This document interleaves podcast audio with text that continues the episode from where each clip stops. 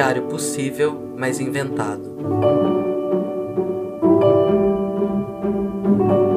Data: Na primeira corrida da Gazela. Local: Frasesdahora.com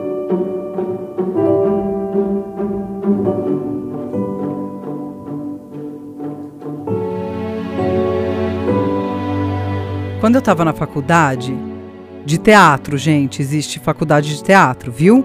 A gente era submetido a críticas o tempo todo. Faz parte do trabalho do artista ser analisado. Inclusive, eu prefiro o termo apreciação crítica do que só crítica, porque as pessoas abusam do nosso ouvido, de fato. Claro que eu estou falando de um ambiente de aprendizado e avaliação, mas não raro a gente também fazia nossas incursões no mundo real, desprotegido do ambiente universitário. Eu tinha, alguns eu ainda tenho, uns amigos muito figuras que então montaram uma peça e se submeteram a uma banca. Eu lembro direitinho do nome da peça, de quem eram os amigos e até de quem era a banca, mas não é isso que interessa. Então, porque isso aqui é parcialmente inventado mesmo, uma parte dessa história eu vou inventar, menos a principal, que é o que eu aprendi com eles.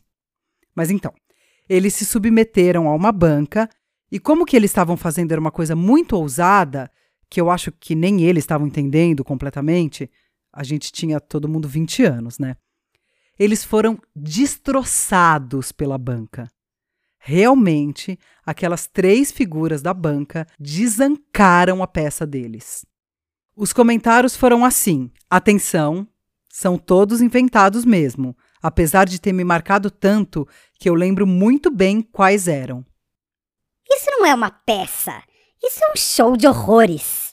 Vocês não têm nem a graça de mulher, nem a tragicidade de Racine. Talvez tenha sido a coisa mais nonsense que eu já vi na minha vida. Enfim, a devolutiva não foi nada boa. Era gente importante, ou pelo menos importante para nós, eu e meus amigos da época. Foi, como a gente diz em gira de palhaço, um flop geral. Eu não sei como foi a reunião de elenco depois das críticas e imagino que não tenha sido gostoso. Mas eles continuaram com a peça. Ensaiaram, imagino que pegaram aquilo que cabia das críticas, porque nem toda crítica cabe, sabe? Tem umas que não fazem sentido, não cabem nos nossos propósitos. Isso de fato eu não sei, porque eu não vi a apresentação para a banca mas imagino que acertaram uma ou outra ideia, reensaiaram um pouco e, mesmo com essa paulada, estrearam a peça.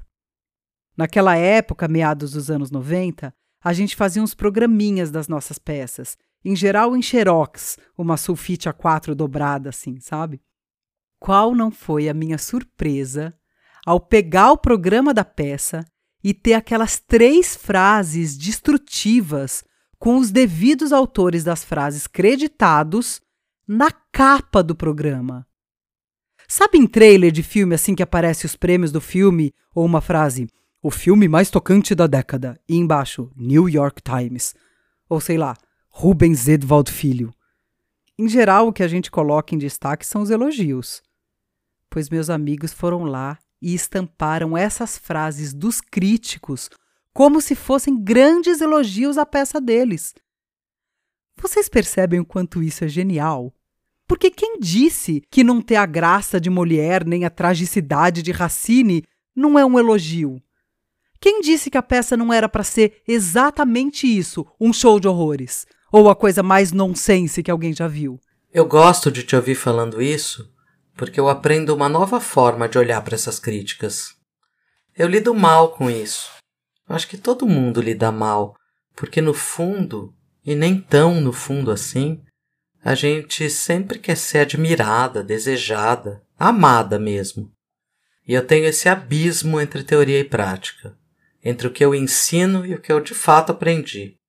Por exemplo, na minha primeira aula de redação, eu sempre falo: não tenha medo de escrever, porque quando eu corrigir o seu texto, os comentários vão ser sobre ele, não sobre você. Se você não mostrar ou fizer, eu não tenho como te ajudar a melhorar. O texto é o texto e você é você.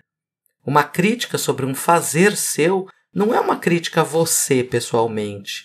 A parte não é o todo, basicamente. Se fosse, seria uma metonímia. Mas daí, quando alguém, qualquer pessoa, até mesmo um desconhecido, aponta algo meu que não está rolando, que não está bom, pronto. Todos os outros 67 elogios vão desvanecendo, ficando fraquinhos, fraquinhos e somem diante de uma luz neon pink destacando a crítica e o erro. E eu vou ficando pequenininha, pequenininha, até desaparecer também e esquecer quem eu sou. Então essa história aí me ajuda a lembrar, me dá um caminho para sobreviver e quem sabe rir um pouco. Mas pensando bem, tem uma diferença enorme entre criticar ou corrigir um texto e receber críticas, sei lá, da internet. Eu não estou falando dessas críticas bobas, maldosas sobre o meu corpo, cara ou cabelo. Eu estou falando daquelas que pegam em coisas mais importantes, mais sagradas para mim. Por exemplo, o trabalho. E essa diferença está em muita coisa, mas acho que a que mais me perturba é a intenção. Que aquela pessoa está falando aquilo naquela hora? Qual o propósito? Que imagem que ela faz de si, de mim ou da pessoa com quem ela está falando sobre mim para que ela se refira a mim dessa forma? Essas são as perguntas que eu teimo em tentar responder toda vez. De onde essa pessoa está falando? Para onde ela quer me levar? E como não me deixar ir? Sempre que eu compartilho um comentário que me afetou, algo que me atingiu num desses lugares sagrados, que para mim também está relacionado com o que eu faço e quem eu sou, como eu me porto no mundo, o conselho é: não liga, não deixa te afetar. Isso seria sim uma possibilidade. Mas tem duas coisas. Essa resposta, não liga, não deixa te afetar, me lembra muito episódios ruins da minha infância de nerd gordinha, muito xingada. Eu era criança e ouvi muitas vezes dos adultos: não liga que eles param. Não, eles não pararam. Eu lido com isso há muitos e muitos anos. Eles nunca pararam. Eles não mudaram. Eu mudei. Eu cresci e hoje eu sou uma mulher com recursos para que isso não me derrube tanto. Hoje eu não ligo. Eu até dou risada muitas vezes. Mas tem esses outros comentários acerca do meu trabalho. E sobre isso eu tenho outras considerações sobre o tal conselho não se afete. Eu me afeto, sim. E vou continuar me afetando. Sabe por quê? Porque eu trabalho com afetos. Porque eu trabalho com abertura para o sensível. E quando eu parar de me afetar, o que sobra? E infelizmente, não tem uma peneira de afetos instantânea que no momento do disparo separe o que me afeta amorosamente e o que me fere. Eu me afeto por tudo, porque eu sou feita de afetos. E por ter esse olhar afetuoso, aberto, poroso, que eu consigo trabalhar com o que eu trabalho, que eu consigo escrever. Porque eu não escrevo sobre conceitos, por mais que apareçam os conceitos aqui e acolá, porque eles estão por aqui em mim também. Mas eu escrevo sobre o que eu sinto e como eu me afeto com as histórias, com as pessoas, com a experiência humana. E eu vou citar Alice Ruiz de novo. Se a obra é a soma das penas, pago, mas quero meu troco em poemas. Por isso que eu contei a história dos meus amigos lá no começo. Porque isso é uma estratégia e é de fato muito genial. É eficiente, porque produz um deslocamento. É um escudo que leva a fala maldosa da outra pessoa de volta para ela.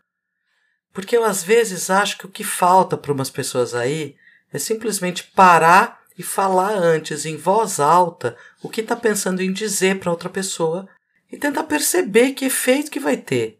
Para que que eu estou falando isso, meu Deus? Em que que vai mudar? Em que vai resolver? O que vai trazer de bom, de bonito, de produtivo? Sim, eu penso em termos de produtividade, mas não aquela horrorosa de empresário mas daquilo que a gente coloca no mundo com o nosso trabalho, com o nosso poder de transformar pedra em casa, em escultura, em joia. E essa jogada aí de inverter a fala é justamente a transformação da pedra em outra coisa. Ai, Jesus, o que está acontecendo comigo? Que eu acabei de falar que das pedras que me jogam eu faço um castelo. Tá vendo? A gente sabe também quando está falando de coisas bregas e óbvias, mas quem disse que as coisas bregas e óbvias não podem ser ditas? Enfim, eu ouço o que você disse, eu consigo enxergar algo bom mesmo na sua maledicência, no seu ataque e na sua crueza desnecessária. É um espelho, né? Inclusive na inversão da qual você falou. E daí a pessoa, no mínimo, deve sair com um comichãozinho de se olhar nas suas palavras rebatidas e invertidas e ver que ela falou algo torto, errado, ou que ela não foi entendida na sua baixeza, o que pode dar pra gente um ar de levemente alienadas, loucas, ou simplesmente passarinhos na goiabeira, sem dar a mínima. Ou pode não acontecer nada disso, mas pelo menos talvez as coisas doam menos na gente. Sabe por quê? Porque tem umas coisas que eu de fato não entendo, ou prefiro não entender. É, Tati. Eu acho que é isso. Um estratagema. É o jeito jocoso e divertido que eu aprendi a lidar com o que me afeta. Isso quer dizer que é sempre sincero? Não. Às vezes dói e eu respiro bem fundo. Nossa, Ana, como é brega o que você escreve, né? Eu abro um sorriso grande e digo: Não é, menina? Obrigada, viu? Como se isso fosse um grande elogio. Porque ser brega não é assim um grande problema. Não para mim, pelo menos. O podcast de vocês deve ser pra insônia, né? Você tá dormindo melhor ouvindo? Que bom. Do jeito que você fala, Ana, não dá para te levar a sério. Pode ser bom. Eu também encaro tudo de uma forma lúdica. Não me leva muito a sério mesmo. Aliás, não se leve tão a sério a ponto de achar que a sua opinião sobre o outro é tão relevante assim.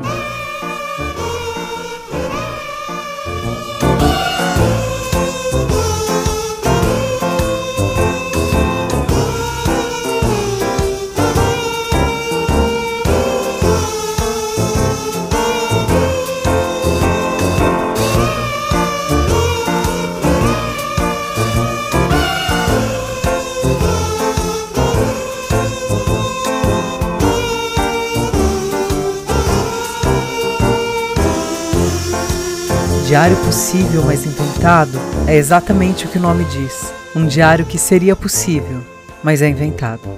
Se você quiser contribuir com o nosso projeto, pode mandar um pix de qualquer valor para anaroxo com 2x gmail.com.